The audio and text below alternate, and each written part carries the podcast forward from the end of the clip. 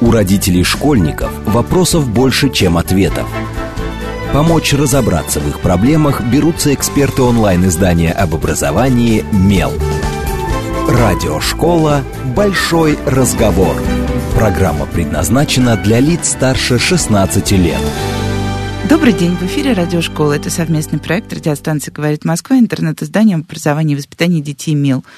У микрофона сегодня, как обычно, я, Надя Попудогла, издатель «Мела». А в гостях у меня Ольга Шмитовская, невролог сети клиник «Док Дети» и «Док Мед», сомнолог консультант по сну. Добрый день, Ольга. Добрый день. И поговорим мы сегодня о том, что, мне кажется, доставляет многим родителям а, много страданий, не причиняет всяческий ущерб, и особенно родителям маленьких детей. Но на самом деле наши дети то спят, то не спят, и проблемы со сном бывают и у детей старшего возраста. Плюс ко всему у нас всегда есть вечный вопрос, а действительно ли дошкольникам нужен этот несчастный дневной сон, из-за которого в детсадах э, разгораются лютые споры, и родители пишут заявление, разрешите моему ребенку не спать, зачем это нужно, что это за устаревшие практики. В общем, попробуем поговорить э, о том, с какими проблемами сталкиваемся мы и наши дети, когда ложимся спать.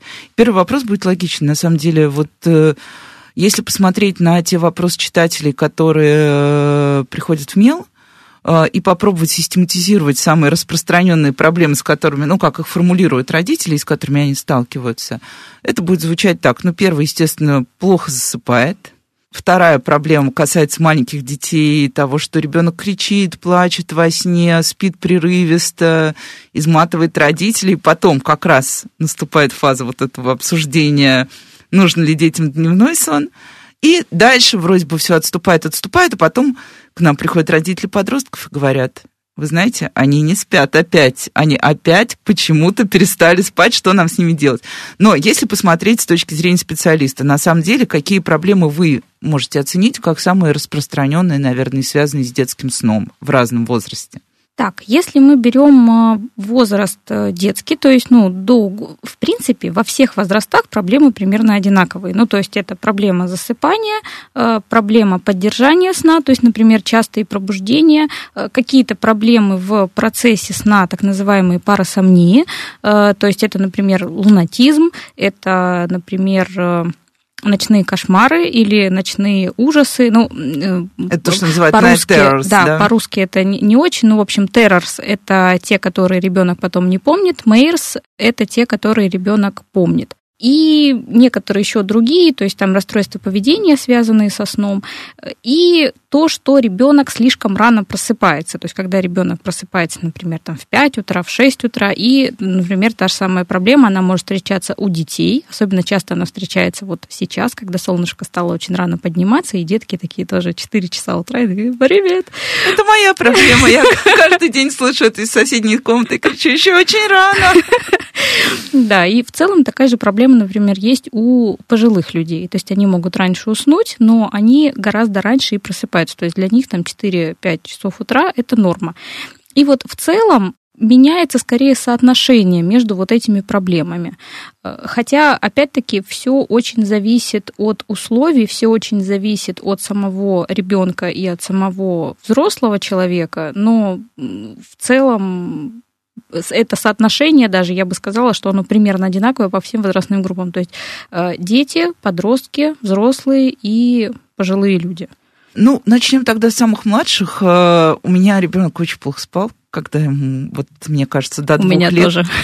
Да, вот, и вот эти вот три часа подскочили, побежали, три часа подскочили, побежали. Какое-то время он, конечно, спал днем, но очень рано перестал спать. Вот это прекрасное материнское время, когда ты он заснул, а ты можешь что-то поделать, и у тебя куча планов, но через час уже такой, и ты такой, оп, ничего не успел.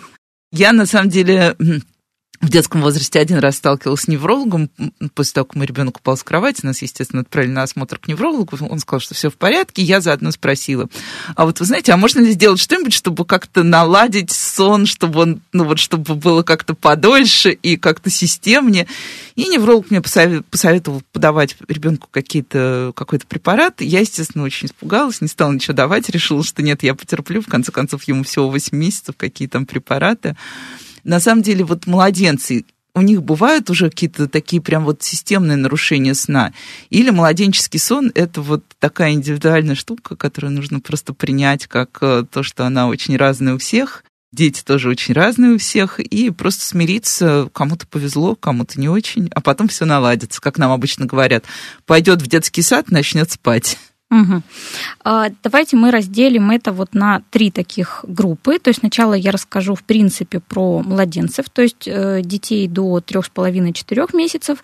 И потом у нас будет две группы э, по это будет более понятно по структуре, мы будем исходить из того, есть ли там реально проблема или нет там проблемы. Значит, если мы говорим о детях 3,5, до 3,5-4 месяцев, они недавно родились. Они пока не соответствуют циркадным ритмам. То есть у нас есть вот 20, 24 часа сутки, и у человека, у взрослого, да, в принципе, даже у ребенка постарше, да, то есть ребенка уже годовалого, у него есть э, очень четкие вот эти циркадианные ритмы, по которым он живет. То есть э, есть определенное время, когда лучше есть, когда лучше спать, э, когда вырабатываются какие гормоны. И вот ребенок до 3,5-4 месяцев, он не живет по этому ритму, потому что у него, у него есть вот эти гены, которые отвечают за соответствие циркадианным ритмам, но они у него пока не экспрессируются, то есть они не работают, на них сидят аминные группы, и они им не дают работать. Более того, у ребенка до 3,5-4 месяцев не вырабатывается мелатонин. То есть у него нет вот этого гормона сна, который э, в том числе участвует в, э, во всех вот этих вот сонных делах. И Таким образом, получается, что э, если у ребенка более старшего возраста сон регулируется сразу несколькими системами, то у ребенка до 3,5-4 месяцев сон зависит только от условий, внутренних условий и внешних условий. И тут уж, грубо говоря, просто как повезет. Потому что если у ребенка достаточно сильные колики, то э, я, он не будет я спать засмеялась, вообще. но это был смех э, горечи да. и, и моей бессонницы. Да. Если у ребенка в целом все хорошо, и его ничего не беспокоит, и он достаточно нечувствительный к внешним факторам, то есть это не тот ребенок, который может проснуться от шума одеяла. Тут нервно засмеялась я, вот это, эта история про мою старшую дочь, про шум одеяла и про шум карандашей, э, потому что муж в соседней комнате пошурудил их в ящике, он там что-то доставал, вот, и она из-за этого просыпалась, да. Она была э, очень чувствительным ребенком и, по сути, остается им сейчас. Вот, то есть э, в этом возрасте до 3,5-4 месяцев ребенок э, очень сильно зависим от того, какой он изначально, и от внешних условий, в которых он живет. То есть в этом возрасте норма сна это от 10 минут до 4 часов к ряду. То есть все это является нормой. Когда ребенок спит промежутками по 10 минут, и когда ребенок спит промежутками по 4 часа. Более того, если мы говорим про структуру сна, ну, э, наверное, я думаю, тоже все так более-менее знают, что есть там медленный сон, есть быстрый да, сон. Да, мне кажется, все запомнили примерно и даже научились рассуждать. Да. У меня проблемы, ну, тем более сейчас появились умные часы, которые замеряют... Ну да, э... да. И вот как у взрослого человека э, есть э, non-REM-1, вот фаза засыпания, non-REM-2, non-REM-3, глубокий сон э, медленный, и, значит, стадия с быстрым движением глаз. То есть получается, что мы должны проспать ну, там, до 60-90 минут для того, чтобы дойти до фазы с быстрым движением глаз. У детей до 3-4 месяцев все не так. У них сон состоит из двух фаз. У них сначала, когда они только засыпают, у них идет фаза REM с быстрыми движениями глаз, а потом они сразу переходят в фазу non-REM-3, то есть э, фазу глубокого сна. Поэтому, кстати говоря, э, говоря, что вот ребенок уснул, я его попытался переложить, у меня ничего не получилось. Потому что как раз в эту фазу с быстрыми движениями глаз действительно этот сон очень чуткий.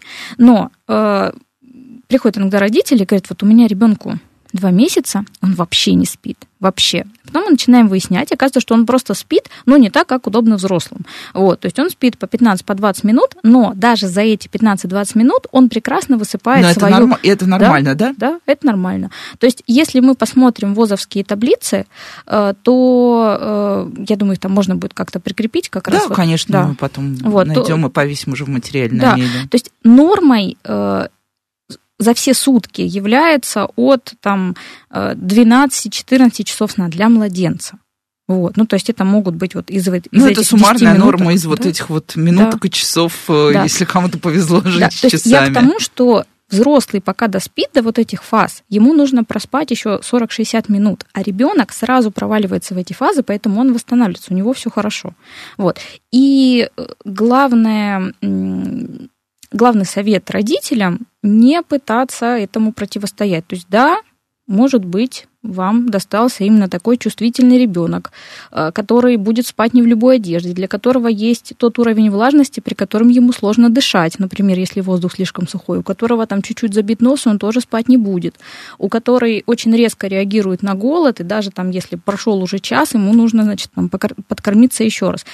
Не пытайтесь этим, этому противостоять и пытаться подогнать его как я это называю, починить, да, не пытайтесь его починить, и просто, да, ваша жизнь изменилась, да, вам, возможно, придется это носить... Это к практике прокричаться, потому что вот есть да. эта практика укладывать спать через прокричаться, что он устанет да. и заснет. Я так понимаю, что не устанет и не заснет, но либо устанет такой так, что... Такой ребенок, вероятнее всего, не устанет и не заснет. Ну, потому что, к сожалению, нет универсальных правил, и я сейчас буду как раз об этом говорить дальше.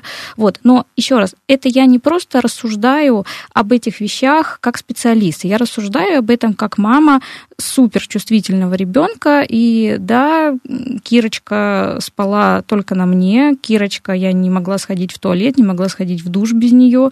Она просыпалась реально от любого шорока. И вот я, ей почти 7 лет, я выжила, смотрите, я существую, со мной все нормально. Ну, то есть я просто в какой-то момент поняла, что, ну, зачем я этому сопротивляюсь? Ну, вот она такая. Она вот уже такая, она в этом прекрасна, и с этим вполне реально жить. Главное, уметь подстроить под это свою жизнь и не делать из этого трагедии. Ну, то есть, да, она не могла спать без меня, вот вообще никак. Ну, то есть, она не из тех детей, которые мог спать без меня. Но я, тем не менее, я ложилась с ней, я ее обнимала со всех сторон, и в это время я могла заниматься какими-то своими делами. То есть, я читала, я прочла очень много книг за свой первый декрет, я там писала посты как раз для своего блога, я потом э, делала какие-то еще там задания, что-то проверяла. Ну, то есть, я, по сути, все равно у меня была такая же жизнь. То есть я не пыталась там уйти в этот момент или спала просто, если совсем уставала. Вот. Но то есть в любом случае можно найти выход.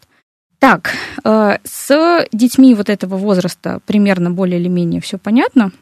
То есть, если они засыпают на руках, да пусть они засыпают на руках. Если они засыпают на вас, пусть они засыпают на вас. Ну, то есть мы, разумеется, думаем о безопасности. То есть, по-хорошему, это должна быть твердая поверхность там с натянутой простыней, чтобы не было никаких дополнительных устройств там, куда ребенок э, может уткнуться и задохнуться. Вот. Но в целом вы делаете те условия, в которых э, ребенку удобно и в которых он может поспать хотя бы немного. И это нормально. Вот. Теперь мы говорим о ребенке постарше. Тут у него, значит, начинают экспрессироваться вот эти э, гены, э, которые отвечает за соответствие циркадным ритмам, начинает вырабатываться мелатонин, у него э, происходит инверсия фаз, то есть э, сначала появляется, ну, такой как бы аналог non-REM 2, потом идет non-REM 3, и потом идет фаза с быстрыми движениями глаз, то есть уже, значит, больше похоже на человека. Вот. И э, за счет этого происходит вот этот первый регресс сна, когда пол, ну то есть это, это огромные изменения, это просто вообще невероятные изменения, которые происходят достаточно быстро и резко. У ребенка меняется сон, он, э, то есть у него уже появляется такой более-менее нормальный цикл, и между этими э, циклами он микропробуждается и не может эти циклы скрепить. Вот. И вот здесь вот приходят люди с двумя проблемами, если так мы говорим в общем. Они говорят, слушайте, у нас нет никакого режима. Мы там, например, засыпаем в 12, просыпаемся в 11. Вот. И первый вопрос, который я задаю, вам в этом нормально? Бывают люди, которым в этом нормально. Ну, то есть они просто, они просто очень такие тоже нежные, чувствительные, внимательные родители, которые очень много читают, в том числе они читали про режим дня, и им кажется, что вот режим дня их ребенка не соответствует. И говорит, вот что нам поменять, чтобы было правильно? Да ничего вам не менять. Если оно работает, не трогайте. То есть, если вам в этом нормально, если ребенок развивается, нормально себя чувствует, вы высыпаетесь, вам в этом хорошо, да пожалуйста. Как а хотите. если ребенка надо рано утром вести в сад?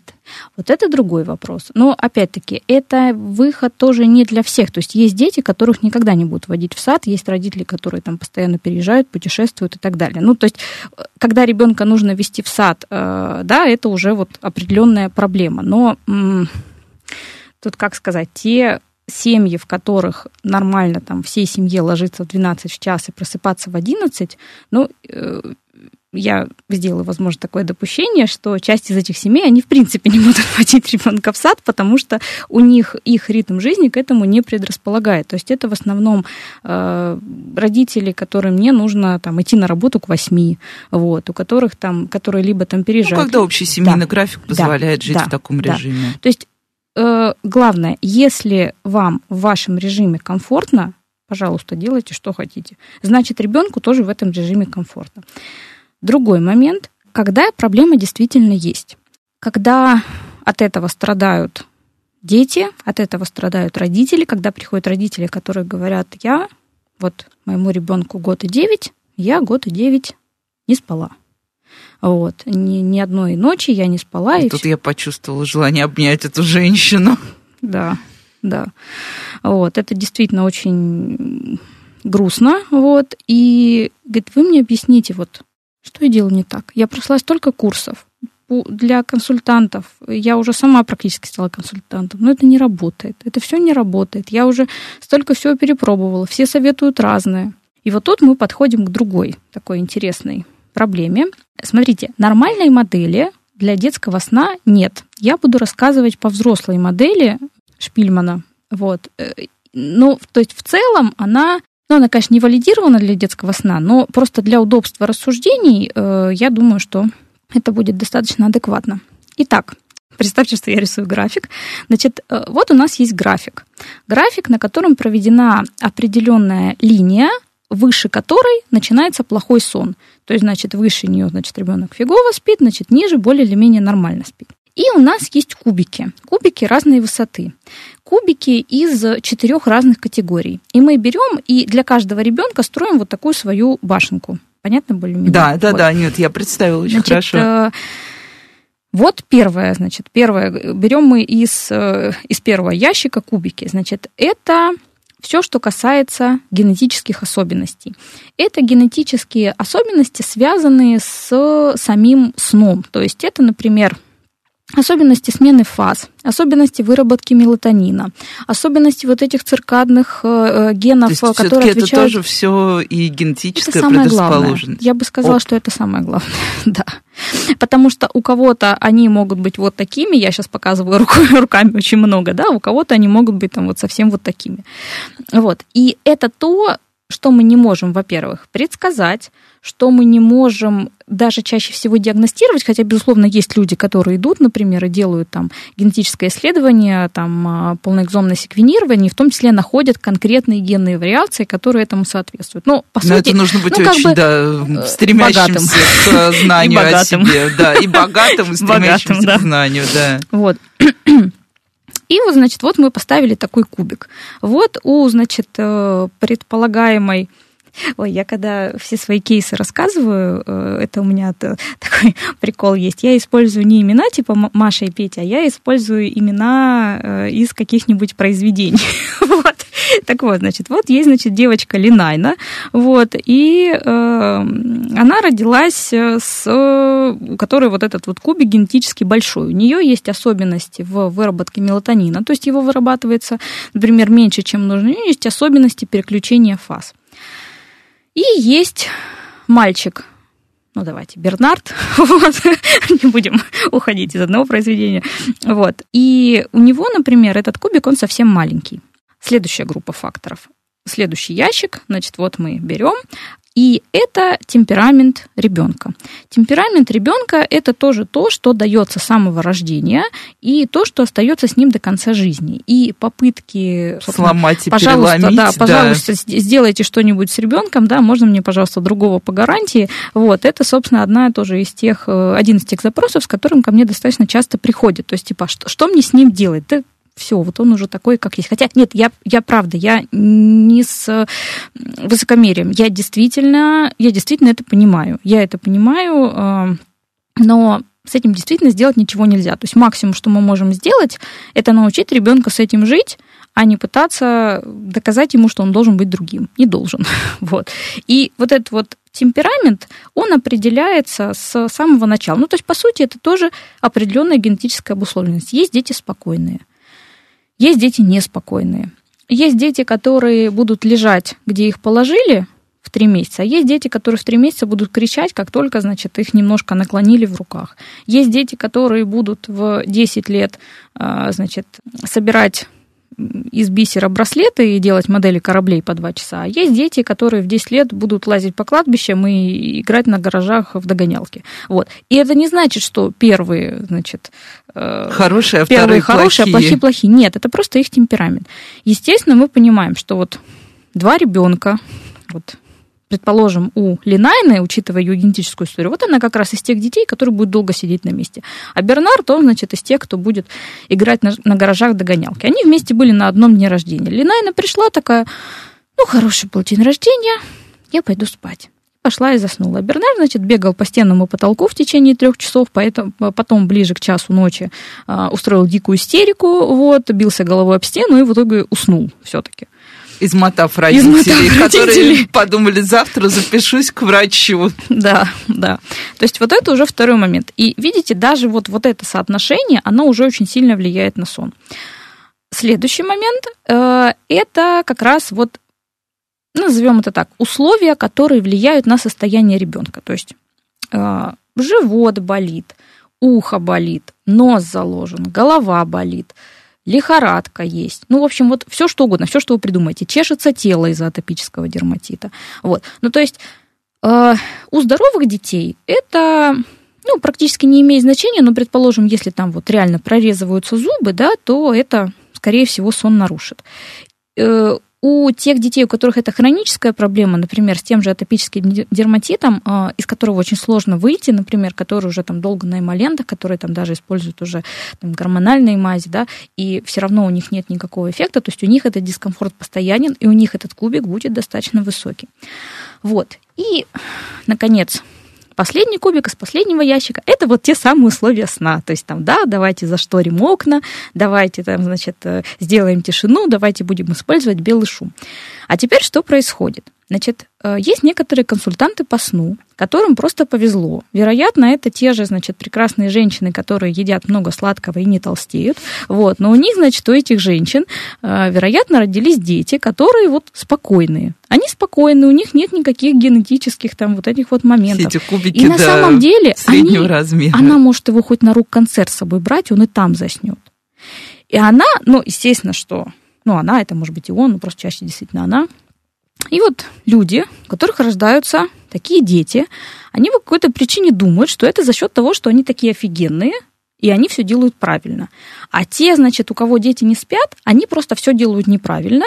И вот это, значит, такой активный шейминг, да, что типа, если у вас ребенок не спит, значит, вы просто все делаете не так. Нет, и мы вас научим, как правильно, да. мы заплатим за деньги, штук. а потом да. ничего не сработает. Да, да. Ну, то есть вот здесь нужно очень четко понимать, что э, вот эти вот условия сна, на что мы можем влиять? Мы можем влиять на состояние ребенка тоже до определенных пределов. Мы можем влиять э, на условия сна, и мы можем влиять ну, опять-таки, частично на темперамент в плане методик самоуспокоения, но это для более старших детей, которые уже могут сами как-то это ну и сейчас мы уйдем на новости и сразу после них продолжим разговаривать о том, почему наши дети не спят или почему наоборот, какие-то дети прекрасно спят, а мы завидуем их родителям. С вами Радиошкола. У родителей школьников вопросов больше, чем ответов. Помочь разобраться в их проблемах берутся эксперты онлайн-издания об образовании «Мел». Радиошкола «Большой разговор». Добрый день, в эфире снова радиошкола. Это совместный проект радиостанции «Говорит Москва» интернет-издание образования и воспитания детей «МЕЛ». У микрофона по-прежнему я, издатель «МЕЛ» Надя Попудогла. В гостях у меня по-прежнему Ольга Шмитовская. Добрый день, Ольга. Добрый день. Ольга, невролог э, сети клиник Док Дети и Док Мед, сомнолог, консультант по сну.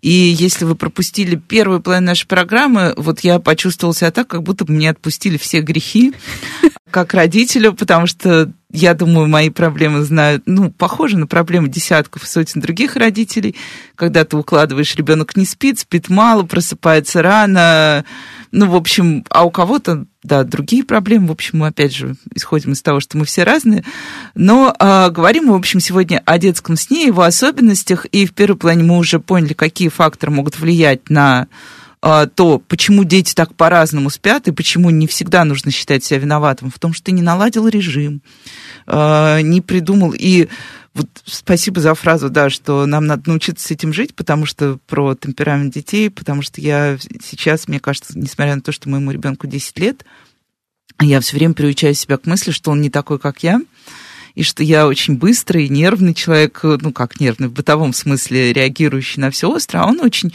э, спокойный, неторопливый, вдумчивый человек, которого раздражает то, как я бегаю и суечусь. Меня раздражает то, что он три часа завязывает шнурки, и мы стараемся не раздражаться друг на друга. Но э, а теперь все-таки к тому, что родители действительно считают э, прям серьезной проблемой. Я с этой проблемой, например, тоже ходила к специалисту. У меня ребенок ходил во сне, это было где-то в возрасте, наверное, лет, ну, где-то лет в пять началось, годам к восьми отпустила, к девяти, вот так. Ну, я прям повела его к неврологу, потому что, ну, было страшно. Ты вдруг слышишь какое-то шевеление, выходишь, а твой ребенок спит где-то в этот момент уже на коврике в гостиной, например. А, или куда-то идет, и ты ему кричишь, ой, ты куда, куда, а он тебе не слышит. Жутковатое зрелище, на самом деле, а, очень напугал моего мужа. Я знаю, что, да, что у многих моих друзей дети очень сильно плакали во сне, тоже примерно вот в каком-то таком возрасте, вот да, то, что мы уже называем дошкольники после трех лет, и вот э, и ты их будешь, будешь, а они не просыпаются и даже отбиваются. Вот что из этого действительно распространенная история, и как с этим бороться? Я помню, что мне, например, сказали, что обязательно нужно делать э, нейросонографию, кажется, так. Нет. Нет? Так, я запуталась. Но, ну, в общем, а, предлагала, что ко мне на дом прибудет специалист со специальным аппаратом, датчики, на ночь, вот это а, все. Электроэнцефалография. А, или, извините, вот. Э, и что мы посмотрим, что там на самом деле. До этой стадии мы не дошли, я честно скажу. Я успокоила свою совесть одним приемом, где сказали, что в целом с ребенком все нормально. А, в общем, что проблема, что не проблема. И действительно ли вот эти самые ночные кошмары, и мы уже, уже узнали, кстати, в первой половине, что их бывает э, два вида. Угу. Э, тяжелая ситуация, ну и хождение во сне и все прочие. Вот вы мне рассказывали, что некоторые дети, оказывается, дерутся во сне, и я подумала, что, ого, наверное, их родители тоже очень сильно волнуются из-за этого. Да.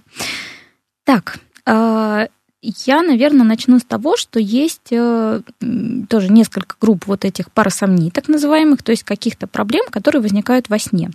И часть из них возникают в медленный сон, вот в эти как раз REM-фазы, чаще всего как раз фазу глубокого сна. И есть те э, парасомнии, которые возникают в фазу с э, быстрым движением глаз. И если мы говорим про про фазу с медленным движением глаз и те проблемы, которые возникают, то это как раз лунатизм, это night terrors, и это как раз может быть вот как это перевести красиво на русский, э, расстройство, расстройство возбуждения, связанное со сном, назовем это так. Ну, то есть, по сути, это чем-то похоже на Night Terrors, но здесь это скорее такое кратковременное пробуждение, просто с каким-то беспокойством. То есть если Night Terrors это прям страх, ужас, это там какие-то крики, вот, то здесь это скорее такое беспокойство и недовольство. Ну, то есть в целом разница только в градусе и в эмоциях, которые, значит, ребенок при этом испытывает. Но это считается разными расстройствами. Как это происходит? Ну, лунатизм, понятно, ребенок э, встает, может куда-то уходить. А он спит в этот момент все-таки? Да, он спит. спит. Он спит. И он не, не помнит, что происходило, пока он спал, даже если он там э, что-то отвечал, даже если он что-то делал. Причем он может выполнять какие-то достаточно сложные действия. То есть он может открыть дверь, То есть там... все-таки могут дети да, открыть дверь. Да, да. И... Мне всегда было это интересно, или это просто вот хождение из точки А в точку Б? Это очень зависит от ребенка. Они могут выходить на улицу, например. Иногда это провоцировало какие-то опасные ситуации, например, если это происходило зимой. Вот. Э, для детей, которых страдают вот э, ночными кошмарами, night terrors, они я не буду это называть просыпаются, потому что они не просыпаются, они остаются То есть они в тоже остаются сна. в состоянии сна. Да. Угу. И они начинают жутко кричать, метаться в кровати, пытаться куда-то тоже уйти, убежать. И они кричат от ужаса. Это совершенно жуткое зрелище. Это может длиться 10 минут, может длиться 20 минут. А будить их надо в этот момент? Нет. Так. Хуже будет как раз, если их разбудят. То есть мы все совершаем одну и ту же ошибку, я да. так поняла. Ну, обычно, как говорят, мы что только не делали, мы там и включали свет, и пытались умывать, и типа через 20 минут наконец-таки он проснулся. Дело в том, что он проснулся просто потому, что у него... Пришло время проснуться. Да, угу. да просто потому, что у него закончилась фаза, вот, и он проснулся. А вообще, на самом деле, их очень сложно разбудить в этот момент. И в этом нет ничего страшного. Хоть это выглядит действительно страшно, но страшного в этом чаще всего нет ничего. То есть это э, причина этого это определенная генетическая предрасположенность, э, это проработка тех эмоций, которые были за день. И если это происходит, например, там один раз в неделю, или один раз в месяц, или вообще несколько раз там за все детство, то страшного в этом нет ничего, и с этим не нужно ничего делать вообще. Ну, то есть как бы есть и есть, но э, если, предположим, ребенок ходит раз в неделю, то нужно просто скорее обеспечить его безопасность, например, э, убрать все там предметы, которые он может свалить, если он, э, ну, если, предположим, там вы живете в двухэтажном или трехэтажном частном доме, его спальня на втором этаже, то лучше переселить его на первый этаж, чтобы он с лестницы не свалился. Э, там, ну, собственно, ну, то есть все обычные правила безопасности да. ребенка в доме. Да. да. Если же это происходит прям часто, то есть там несколько методик, которые, э, ну, самое лучшее из них, наверное, поведенческое, это упреждающее пробуждение. Эти, все эти эпизоды происходят обычно в первую половину ночи, ну, то есть где-то до, до 12, до часу. И примерно в одно и то же время. И где-то за 15-20 минут до обычного их возникновения а, родители их подбуживают, сбивают им фазу. Это делают где-то в течение недель-двух, и постепенно у них это проходит. Это действительно рабочая совершенно штука, то есть это э, то, что имеет доказательную базу. Вот. Ну или, возможно, это с препаратами, но препараты это достаточно серьезные, то есть это, например, там бензодиазепины.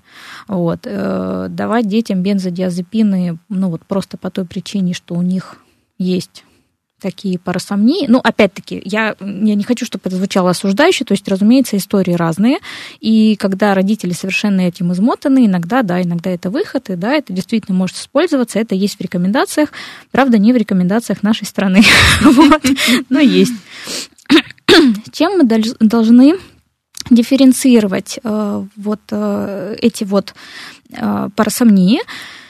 Ну, наверное, самое главное, с чем мы должны их дифференцировать, это один из видов э, гипермоторной эпилепсии, связанной со сном. Потому что в этом случае ребенок тоже просыпается, у него тоже есть какие-то действия, то есть он может, например, совершать какие-то движения рукой или движения ногой.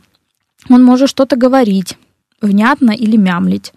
Но вообще, на самом деле, отличить э, вот подобного вида эпиприступы от парасомнии достаточно сложно.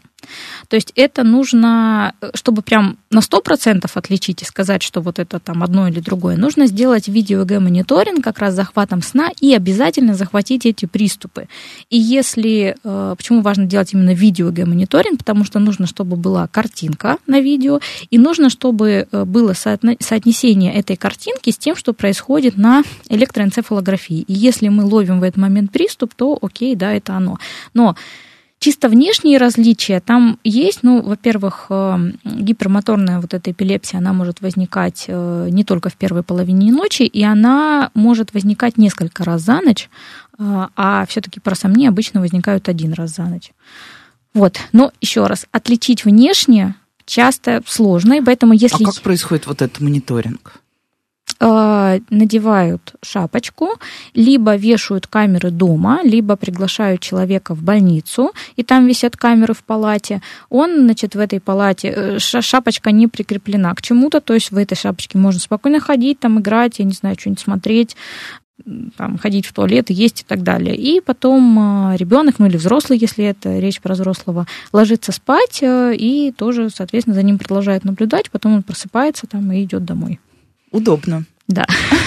Я представила просто, что это очередная какая-то страшная процедура, когда все привязаны к кровати. Да. А если э, вот что прям для родителей должно быть, какие, есть ли какие-то такие очевидные, простые красные флажки, вот что пора побежать к врачу и задать им вопрос про сон ребенка? Или на самом деле такого очевидного, ну, мы знаем, например, у нас есть миллион инструкций, красные флажки, когда у ребенка температура, угу. когда уже пора звонить педиатру, вызывать скорую помощь и прочее, прочее.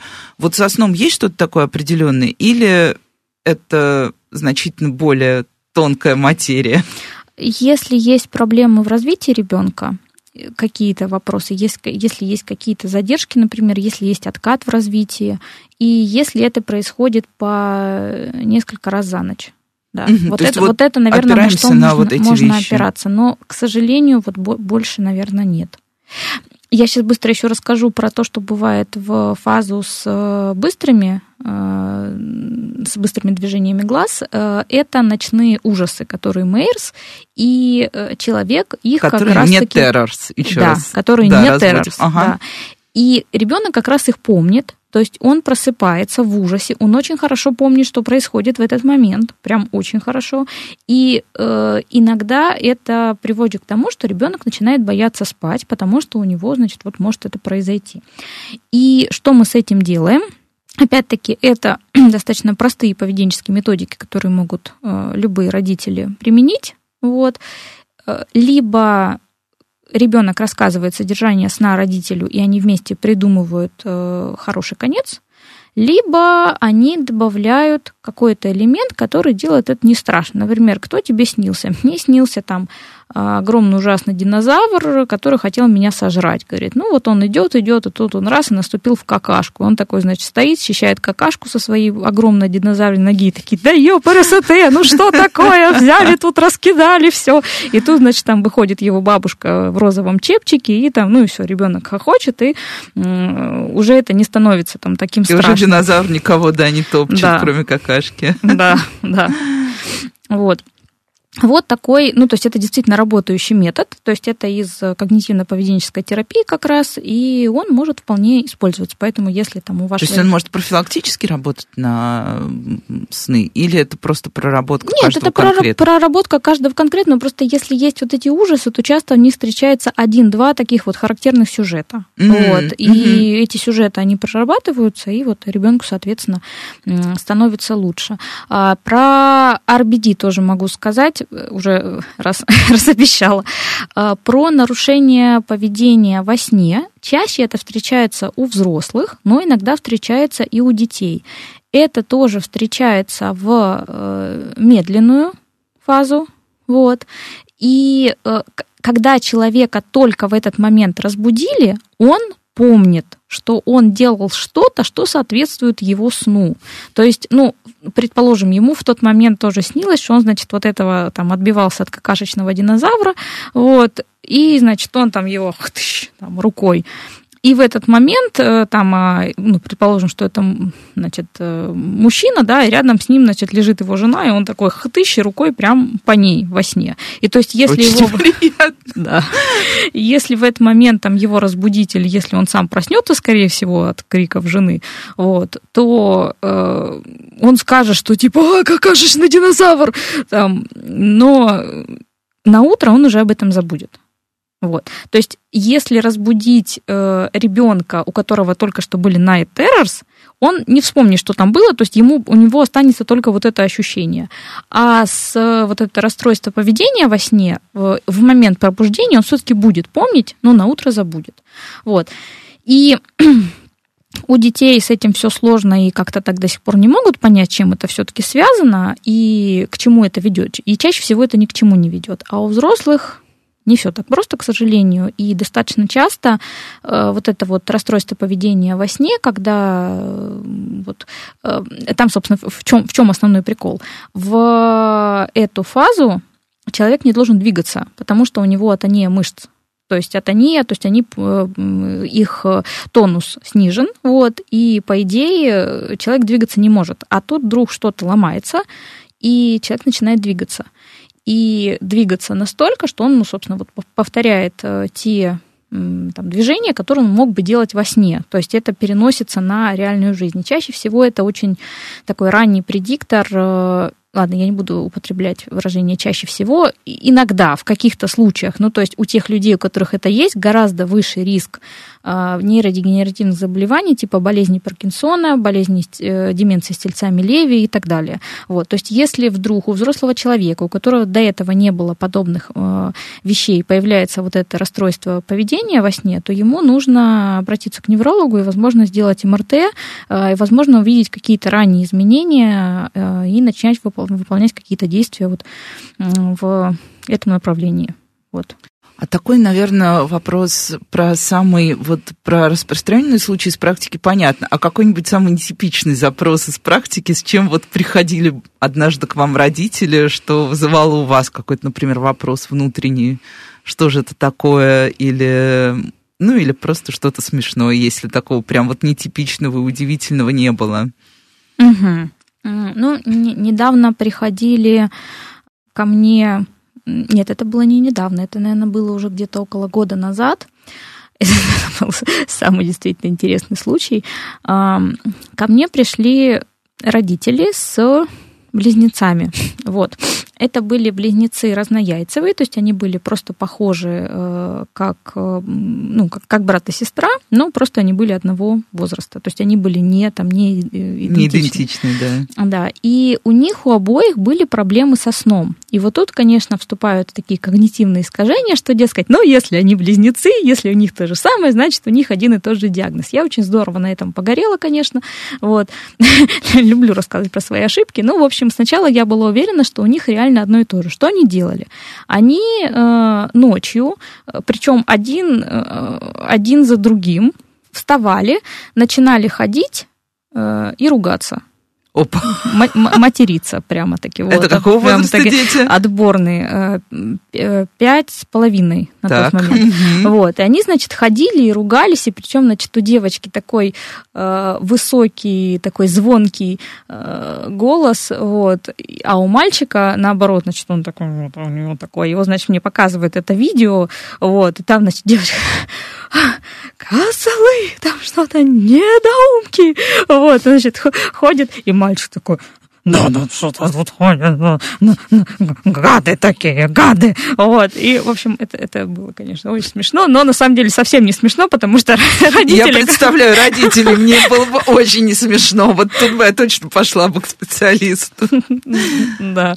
Вот. И в результате мы сначала за этим наблюдали, наблюдали, наблюдали, и в итоге выяснилось, что у девочки была вот эта вот э, гипермоторная э, эпилепсия э, ночная, а у мальчика были парасомнии. У мальчика было как раз вот это нарушение поведения, связанное а как же они со сном. синхронизировались?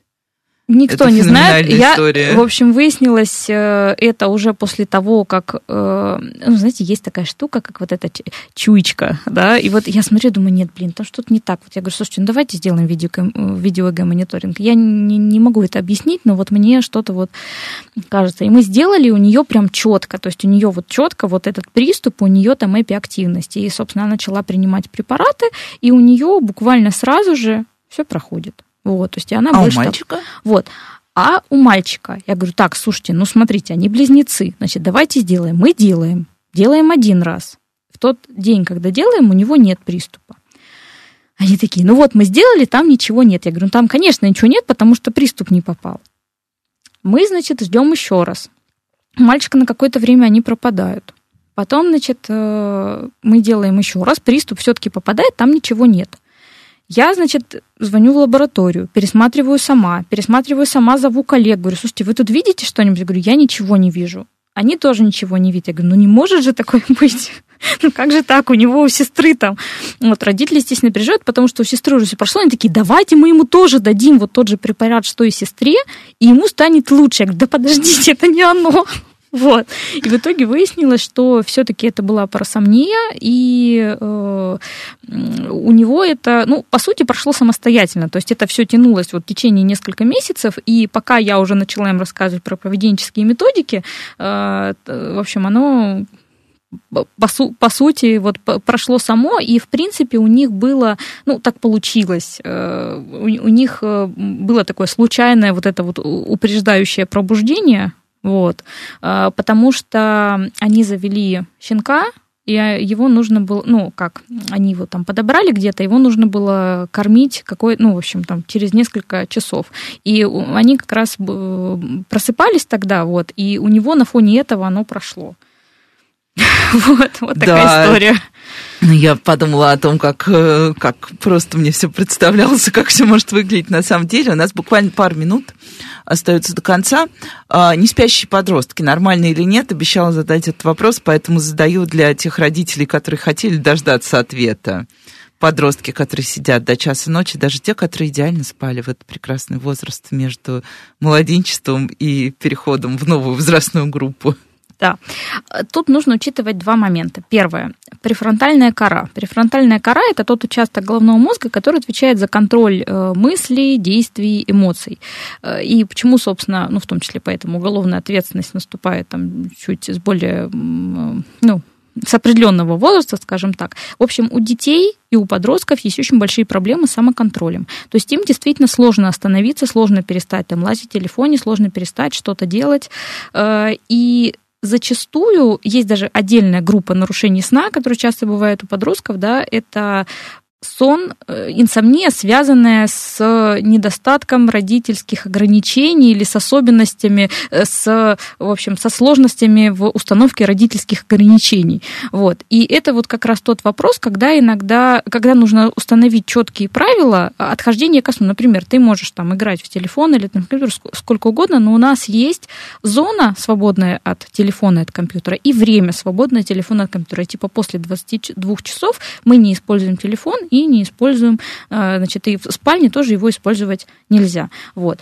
Э, если мы говорим про реальных сов, да, то есть про сдвиг вот этой фазы, то он обычно проявляется даже еще раньше подросткового возраста, и это, в принципе, те дети, которым проще засыпать. То есть в подростковом возрасте это просто, ну, подкрепляется, то есть это не появляется в подростковом возрасте, это появляется э, раньше, и это вот те дети, которым проще э, просыпаться, да.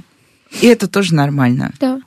В общем, мне кажется, у нас получился очень э, поддерживающий для родителей эфир, э, что большая часть того, что происходит с нашими детьми, это разновидность нормы, а норма у нас не одна, и их очень много, и опять же, они зависят от того, от, у каждого конкретного человека они немножко разные. А, в общем, желаю вам всем хорошо высыпаться, тем, у кого младенцы, и тем, у кого подростки, и чтобы ваши дети тоже спали так, чтобы они высыпались, а не вы думали, что они выспались. И с вами была Радиошкола. До встречи на следующей неделе.